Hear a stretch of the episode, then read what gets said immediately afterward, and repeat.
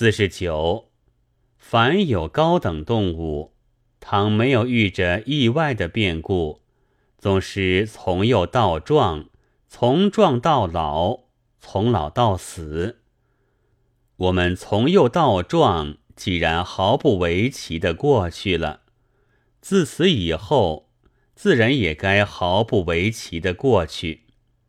可惜有一种人，从幼到壮，居然也毫不为奇的过去了；从壮到老，便有点古怪；从老到死，却更奇想天开。要占尽了少年的道路，吸尽了少年的空气。少年在这时候只能先行萎黄，且待将来老了，神经血管一切变质以后再来活动。所以社会上的状态，先是少年老成，直待弯腰屈背时期。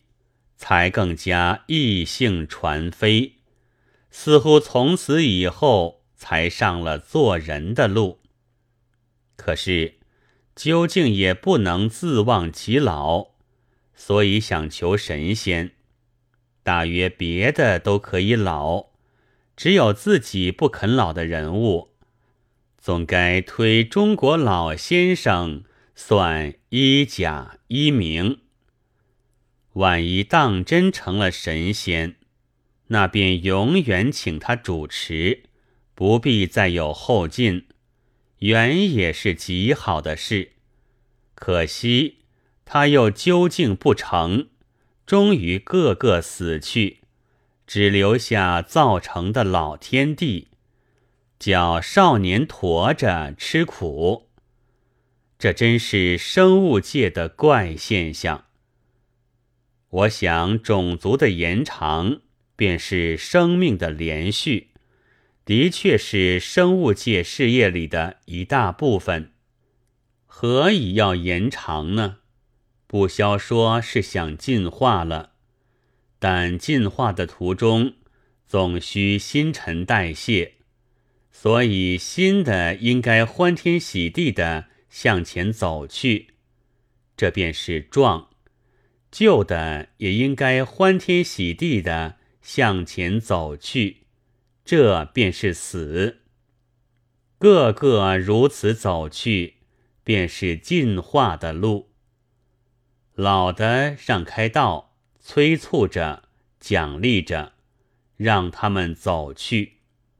路上有深渊，便用那个死填平了，让他们走去。少的感谢他们填了深渊，给自己走去；老的也感谢他们从我填平的深渊上走去，远了，远了。明白这事，便从幼到壮，到老到死，都欢欢喜喜的过去，而且一步一步。多是超过祖先的新人，这是生物界正当开阔的路。人类的祖先都已经这样做了，